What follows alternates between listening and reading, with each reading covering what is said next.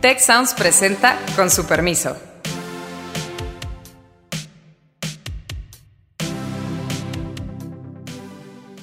Con su permiso, soy Carlos Elizondo. El día de ayer, Juan Ignacio Zavala, que entre otras cosas es el hermano de Margarita Zavala, puso en un tuit, la militarización de la seguridad, la mochería en la presidencia con las imágenes religiosas, el adelgazamiento burocrático, la compañía cercana de expristas, caray, el PAN debería nombrar a AMLO panista honorario. Hoy nos acompañan Beata Boina, Héctor Villarreal y Alejandro Puare. ¿Qué opinan? Lo de inconsistencia yo creo que es un elemento más que contribuye a la decepción de muchas personas que precisamente han apostado por esa administración para que cambiara las cosas, ¿no? Y en ese sentido resulta pues no están cambiando, están yendo en la misma, en la misma dirección. Un gobierno tiene que ser juzgado no solo por su narrativa, sino por sus acciones. No es un gobierno de izquierda, un gobierno que hace lo que está haciendo. Desde el punto de vista de seguridad pública es un gobierno que se le entregó completito al ejército. Las transferencias monetarias no son una política de izquierda. No, no necesariamente son tampoco de derecha, incluso son difíciles de clasificar. Pues es todo, bueno, eh, Juan Ignacio ha sido siempre un, eh, talento en la provocación eh, y creo que es una, una preocupación interesante. algunas de ellas son, creo, más válidas que otras. porque por un lado es una crítica al régimen de López Obrador, pero por otro lado también es una crítica al liderazgo actual de Acción Nacional o de una eh, interpretación de lo que fueron los gobiernos de acción nacional durante, durante los dos sexenios en los que tuvieron la presidencia y desde luego en algunos de los gobiernos locales que todavía tienen y, se destacan. Creo que lo más, eh, lo más notable desde la perspectiva de la administración actual son dos promesas incumplidas, dos decepciones importantes para un segmento amplio de sus votantes, particularmente votantes moderados, de centro izquierda, urbanos, con alto nivel de escolaridad. Uno de ellos tiene que ver justamente con eh, el conservadurismo de la agenda social del presidente de la República. Y el otro, el más reciente, el más notable, pues eh, Ahora sí, por primera vez, de hecho, en la historia de nuestro país, de una manera tan explícita, tan abierta, tan concreta, complementando la lógica de la Guardia Nacional, la militarización de la seguridad pública eh, con el reciente decreto por parte del presidente. Y ahí están, creo yo, los dos acentos más críticos respecto al, eh, al gobierno actual. También podemos hablar de lo que significa estas otras críticas que hace a Acción Nacional Juan Ignacio. ¿no? parece que no es gratuito que lo puso ayer la gota que derrama el vaso es el decreto de la militarización de la seguridad. De hecho, ese es uno, era uno de los acentos más claros de la oferta del presidente López Obrador, porque sabíamos que era conservador moralmente, sabíamos que tenía tintes religiosas, pero nos prometió abrazos, no balazos.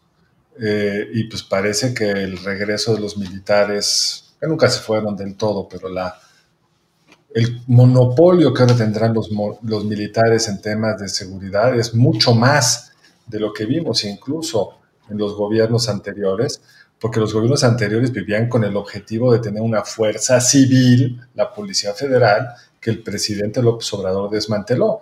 Entonces, pues ya no queda de otra más que los militares, porque esa fue la decisión que tomaron. Exacto, y creo que esa es la parte, pues por un lado más sorprendente y por otro lado, pues que la crítica no necesariamente aplica tanto a los gobiernos, particularmente el de Calderón y de Fox, ¿no? Que, ahí hubo pues un, un, esfuerzo que se puede criticar o no, pero extraordinario en términos de construcción de policía federal y de policías estatales y municipales, ¿no? Pero ahí claramente había una temporalidad Así era mientras se construían las los organismos civiles. Ahora, pues, la Guardia... Ya renunciamos a eso de aquí a marzo del 24. Bueno, se podría decir que en principio también hay una temporalidad en ese sentido de que pues hay una fecha puesta, marzo de 2024, o sea, son como más o menos tres años y algo, casi cuatro de esa, de esa presencia de los militares en, este, en el tema de seguridad apoyando a la Guardia Nacional. Ahora bien, yo creo que hay varios puntos aquí a, a destacar, o sea, obviamente el cumplimiento de la promesa de AMLO y yo diría reconocimiento a través de ese decreto del fracaso precisamente de la política abrazos no balazos, ¿no?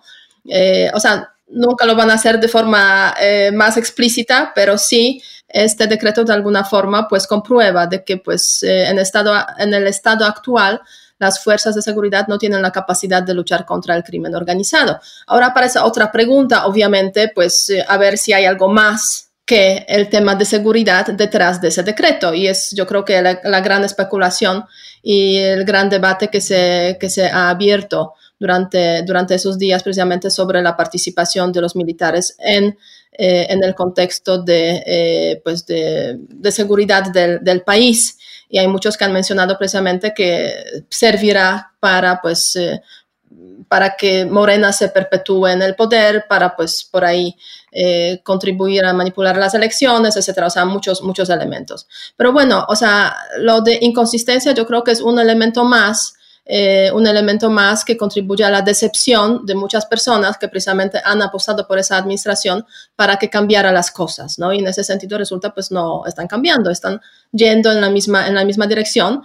Y finalmente pues, ¿qué se puede hacer, ¿no? O sea, en un país donde las fuerzas de seguridad eh, sea policía, sea Guardia Nacional de reciente creación, no tiene absolutamente capacidad de luchar contra el crimen organizado, pues que qué se puede hacer. O sea, dejarlo así, pues vemos que eso lleva a unas situaciones realmente de empoderamiento real, eh, de situación de seguridad. Entonces, pues el ejército resulta nuevamente, pues esa institución, esa fuerza que, eh, pues quizás eh, pueda de alguna forma controlar un poco más las, al crimen organizado y un poco alejar esa eh, eso es lo que no queremos todos, o sea, que empeoró la seguridad, ¿no? Yo me quedo con el primer argumento de Beata.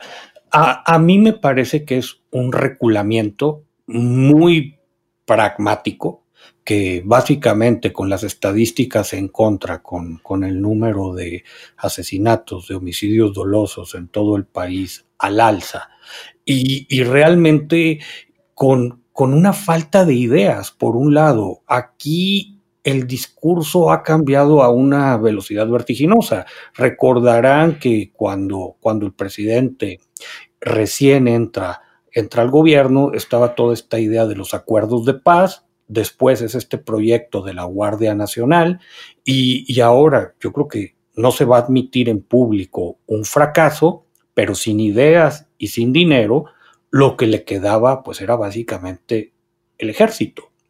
Y, yo creo que es, un intento desesperado de, parar la violencia y el problema de seguridad que es muy grave, que es muy grave en algunas regiones del país, con, tintes incluso de poder, extenderse al resto del territorio. Ahora, retomando la provocación de Carlos, de la provocación de Zavala, pues sí te lleva a un desdibujamiento muy severo de, del proyecto si alguien de buena fe intentara clasificar a este gobierno en algún espectro ideológico, pues yo creo que batallaría muchísimo. Imagínate si lo hacen con ganitas de molestar. ¿No? Sí, es un reto, no está fácil. O sea, no es un gobierno de izquierda por ningún lado que se le vea. Eh, no en un lado sí lo es, en su preocupación de primero a los pobres.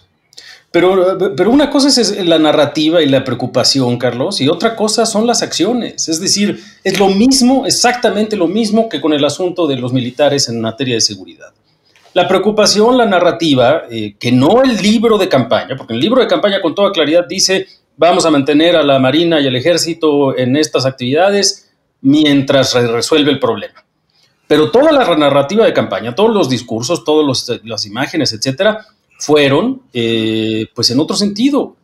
Y no me digas que hoy hay políticas eh, en materia de seguridad que vayan en contra de la militarización, más que nunca con mayor claridad y con, o sea, en blanco y negro, por un lado. Y por otro lado, en términos de la preocupación por los pobres, pues el adelgazamiento del Estado, los nuevos programas sociales, tampoco queda claro que ninguno de ellos, mucho menos la respuesta específica a la pandemia, vayan a ser a favor de los pobres. Es decir, un gobierno tiene que ser juzgado no solo por su narrativa, sino por sus acciones. No es un gobierno de izquierda un gobierno que hace lo que está haciendo, ni un apoyo a los, a los empleos, a las empresas, ningún énfasis en reendeudamiento, una política contracíclica. Todavía no voy a claudicar, pero es difícil la defensa que estoy tratando de emprender.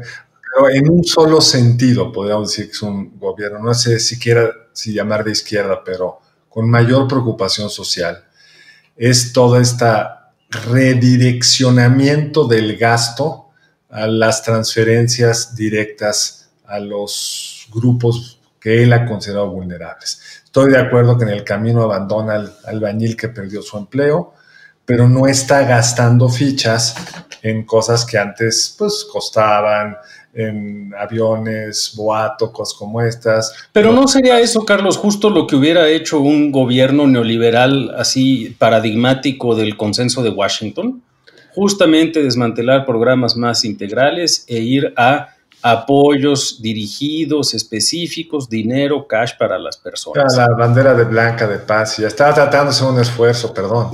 Pero, ¿qué le queda al gobierno de López Obrador desde el punto de vista ideológico, más allá de la narrativa? Repasemos. En términos de seguridad estoy de acuerdo contigo, porque incluso los gobiernos de derecha, por llamarlos rápidamente así, PAN, sí querían una policía federal. La entregaron. Estatales y municipales, con varianza, pues, pero. Pero el, el ejército realmente era temporal. Hoy, aunque Beata se escuda igual que los morenistas de que es que el decreto vence eh, poco antes del fin del gobierno de Andrés Manuel Obrador, en la medida que no están construyendo nada más, pues cuando llegue ese momento van a decir, pues necesitamos seguir, pues porque la Guardia Nacional, todos sabemos, es una división del ejército y ni siquiera le han transferido presupuesto, plazas, nada, es una fachada para entregar. Entonces, desde el punto de vista de seguridad pública, es un gobierno que se le entregó completito al ejército. Desde el punto de vista de la política exterior, pues es la política más cercana que hemos tenido en los Estados Unidos o menos preocupada por guardar un cierto espacio de autonomía respecto a las decisiones de los Estados Unidos. Estamos viendo en la reapertura ahora. Mencionabas antes de entrar, Héctor, que pues, Chile está teniendo un rebote muy serio una vez que reabrieron y parecería que hay que reabrir cuando el ciclo eh, epidemiológico va en el sentido correcto, nosotros vamos a abrir de acuerdo al ciclo de los Estados Unidos, que tampoco lo están haciendo bien. Entonces, ¿qué nos queda? Tratando de ser yo creo que no cabe ninguna duda que es un gobierno que surge de alguna forma de izquierda. O sea, en eso, pues, en general hay una coincidencia. Eh, y tiene muchos de los lemas, se puede decir, que sí están muy vinculados con el tema de la izquierda pero al fin y al cabo es un gobierno populista que toma un poco de todo. toma un poco de izquierda. Toma... Parece que solo, y estoy, ya claudiqué, y estoy de acuerdo, toma solo políticas asociadas normalmente con la derecha. ¿Dónde está el todo? ¿Dónde están las políticas de izquierda?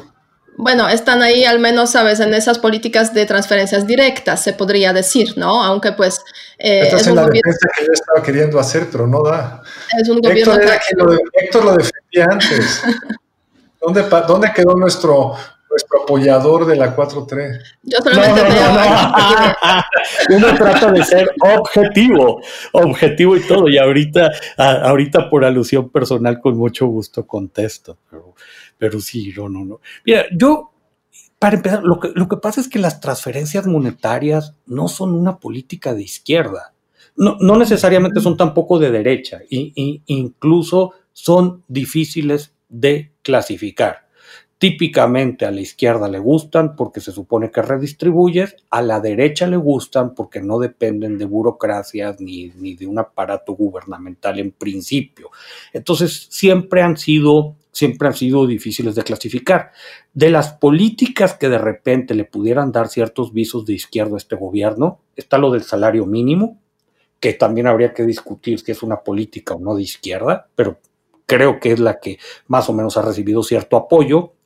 Y está este otro elemento de un nacionalismo energético, incluso muy setentero, muy trasnochado, que que, se pudiera discutir si es de izquierda o no es de izquierda. Creo que, creo que va por otro, va por otro carril. Es, muy pensar nuestro sector energético desde los setentas, porque tampoco es un presidente que esté propiamente contra, contra la libre empresa, ni contra el sector privado, ni en muchos aspectos, si, si nos vamos a, las políticas contracíclicas o la no política contracíclica que, que, que se ha propuesto durante esta crisis, pues de repente el gobierno ha tomado posiciones muy fundamentalistas de mercado, que ya casi nadie acepta. Entonces, de nuevo, se pone muy, muy, muy, muy, muy, muy difícil, muy difícil clasificarlo.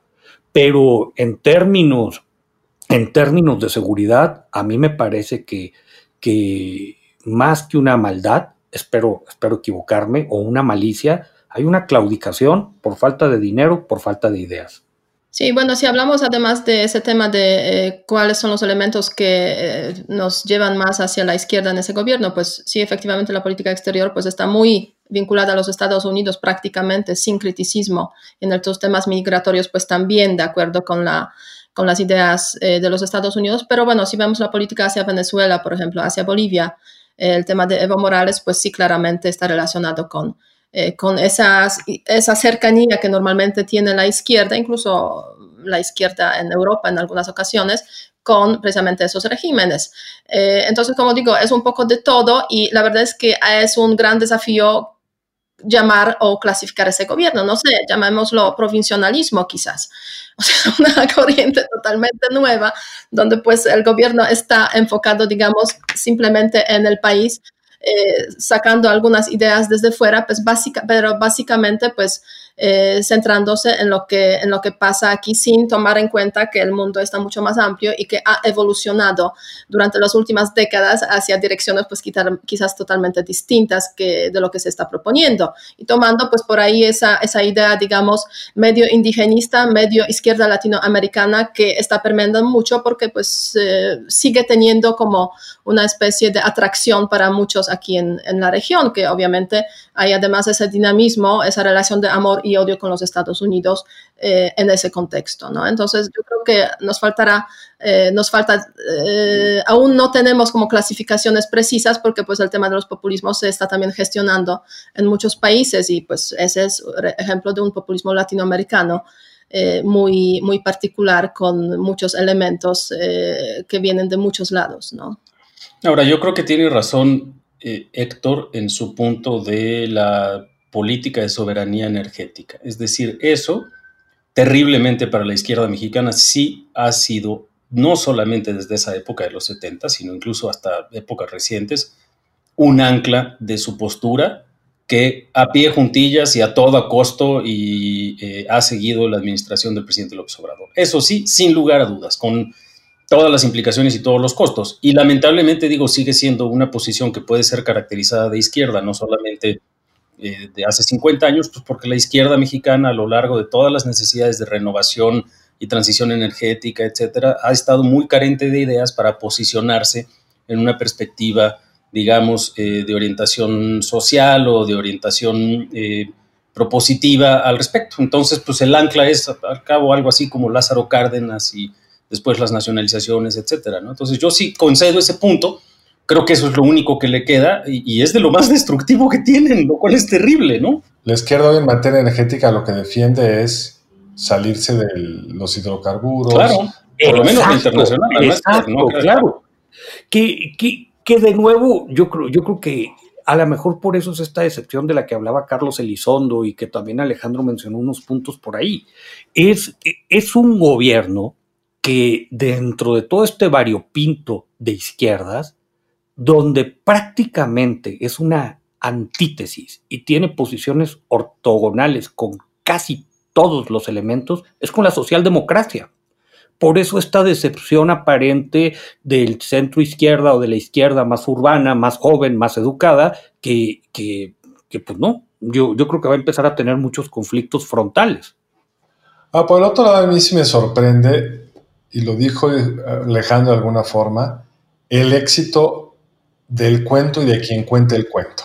Es decir, lo que el observador construyó magistralmente es una posición de ser el crítico legítimo del neoliberalismo y él incluso define qué es ser hoy neoliberal. Hoy tener una política de apoyo a las empresas, que es lo que sugieren prácticamente todos los expertos, es ser neoliberal. Lo nuevo es dejarlas que quiebren, que es, digamos, una versión pues muy extrema del liberalismo austriaco de los 50, yo que sé. Sí, exacto, nos dicen, no, es que esto Thatcher, Reagan, hombre, por Dios, ni ellos. Hombre. Ni ellos han vivido algo así. Pero como tiene esta fantástica forma de haberse construido como el personaje anti-neoliberal, anti-mafia en el poder, la honestidad, el no usar el avión, no se fijen que ahora vive en un palacio y que, pues ya son detalles que no tenemos que ser tan puristas, pero ha logrado asociar su persona a un cuento y ese cuento sigue teniendo una enorme rentabilidad, porque cualquier otro gobierno, con cualquier otro líder que hubiera hecho un decreto como el de ayer en materia de seguridad pública, hubiera tenido a esa izquierda urbana, Héctor, absolutamente en contra. Y cuando uno ve el tuit, todavía hay un sector de esa izquierda que encuentra argumentos muy extraños para tratar de defenderlo. Sí, sí, porque y que están dejando huella, que están dejando huella de carbono en todo eso, Carlos, y a la vuelta de unos años va a ser un motivo, mi pronóstico de gran vergüenza personal para ellos. Pero sí, está quedando todo registrado. Sí, pero eso también refleja, se puede decir, una gran decepción realmente que hubo en México y que sigue habiendo en México y que llevó precisamente al poder a un personaje como Andrés Manuel López Obrador, ¿no? O sea, eso es básicamente la base de, eh, de esa victoria, de esa ganancia que llegó en 2018. Hay mucha decepción, hay muchos intelectuales que ya han reconocido pues su error, digamos, al, apoyar, pero siguen habiendo un grupo muy fuerte aún que están ahí justificando todo. Eh, lo que pues en su tiempo era injustificable, ¿no? Y en ese sentido yo creo que queda un poco de ese, eh, de ese grupo de los intelectuales que sí son como totalmente exentos de crítica por una parte, pero por otra parte son totalmente ideologizados y esa es básicamente la, eh, la línea que une, que les une a Andrés Manuel López Obrador. Eh, ahora bien, pues poco a poco se está desgastando también, yo creo que este, este capital, eh, aunque queda, se puede decir, el pueblo, ¿no? Cómo reaccionar el pueblo frente a esa, a esa situación. yo creo que lo de militarización al pueblo usando los la terminología del presidente, no le preocupa tanto. Porque es muy popular, de hecho. Sí, exactamente, creo que mejore la seguridad, pues todos estarán contentos. Pero, pero lo que sí les preocupará mucho más seguramente va a ser la crisis económica y eso es un factor que, que puede cambiar sustancialmente la ecuación. Ahora, yo creo que parte de lo que está ocurriendo con esta ecuación y la pregunta que hacías, Carlos, de por qué el cuento sigue siendo creíble y por qué no se activan las oposiciones urbanas de centro izquierda, sí tiene que ver con la debilidad de los partidos. Eh, tiene que ver con que es un presidente eh, de raigambre priista setentera, en esa lógica conservadora, que esa es la respuesta correcta, creo yo, al tuit de Juan Ignacio. No, no, no, no confundan con el PAN en sus peores o sus mejores versiones. Esta versión pragmática, conservadora en lo social, dependiente del militarismo, y absolutamente unipersonal. Ese es el prismo paradigmático que destruyó eh, lo poco o mucho que se haya construido en el desarrollo estabilizador eh, en las décadas de los 40 y 50. Ese es López Obrador, pero tiene en el Congreso una mayoría aplastante de un partido que es inexistente en la sociedad. Esa es la realidad. Tiene sus simpatizantes, por supuesto, pero son los simpatizantes de López Obrador, pero las bases sociales organizadas de ese partido no existen cualquier otro presidente con un partido medianamente organizado, con esas mayorías, no podría estar haciendo lo que está haciendo López Obrador, ni con el PAN, ni con el PRI, ni con el PRD, vaya, porque ahí sí hay cierto grado de organización y de estructuración de demandas que le iban a hacer un poquito más difícil eh, gobernar con, con tanta facilidad y con tanta, pues vamos a ponerlo con una palabrota, arbitrariedad respecto a esta organización. Yo creo que el punto es bien importante porque hay en Morena personajes muy de izquierda y que de repente sacan la mano y dicen cosas, pues, mucho más de lo que tú dijiste, Beata. No solo simpatizan con la política exterior pro Venezuela, simpatizan con Castro y con Venezuela, empezando por la que hace poco fue la, era todavía la presidenta de Morena.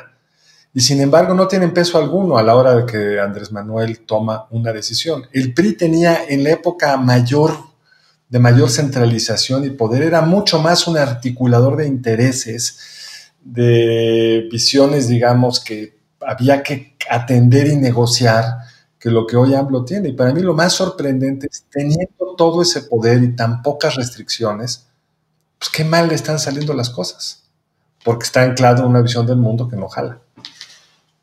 Pues nos quedan cinco minutos, bueno, ya menos porque me comí una parte. Entonces, déjenme primero recordarles cuál fue la pregunta que hicimos en el programa pasado. La pregunta es, ¿cuándo considera usted que se debería levantar el confinamiento? Y el 74% respondió que hay que extenderlo lo necesario, el 22% que en junio, como se anunció, y el 2.7% ahora por la economía. La verdad que nos estamos quedando un poco en el, como se anunció, que fue lo que se anunció hoy, si estamos ya entrando a la fase de reanudar la economía, aunque no está del todo superada, ni mucho menos la parte de la curva epidemiológica. Y para este programa les querríamos proponer la siguiente pregunta. ¿Usted cree que el presidente Andrés Manuel López Obrador es de izquierda, de derecha, otra cosa o no sabe? Con su permiso, también me, gustaría recordarles algunos de los eventos que vamos a tener en la Escuela de Gobierno en esta, en esta semana. Tendremos el jueves 14 de mayo la presentación del informe 2019 de las encuestas de barómetro de las Américas, cómo se ve la democracia, cómo se ven algunos temas importantes de América Latina desde el punto de vista de las encuestas. Tendremos el jueves 14 de mayo también a las 13 horas el, a Marco Fernández hablándonos un poco de como anillo al dedo, austeridad presupuestal en épocas de contingencia, en fin, la Escuela de Gobierno mantiene su agenda a distancia, por supuesto, y no sé si quieran decir algunas palabras de cierre. Mira, yo creo que es muy, eh, muy triste, podemos decir así, que durante tantos años no se consiguió construir una fuerza de seguridad capaz de luchar contra el crimen organizado este gobierno lo reconoce también. Ojalá en algún momento México pueda tener esas fuerzas eh, bien construidas y no tenga que recurrir a las Fuerzas Armadas. Yo creo que este capítulo, desde luego, tiene un tinte muy peligroso para López Obrador y para sus seguidores, que ya destacaba Héctor, pero creo que es un fracaso generacional, la verdad, porque si bien se hizo una construcción institucional muy importante durante el sexenio del presidente Calderón, que a mí en parte me tocó ser parte de ese equipo, eh, pues el esfuerzo no fue suficiente y comparable en el ámbito estatal y municipal y desde luego durante el sexenio del presidente Peña Nieto, en todos estos órdenes ese, ese proceso y ese reto no solo no se consolidó, sino que en alguna medida también se debilitó.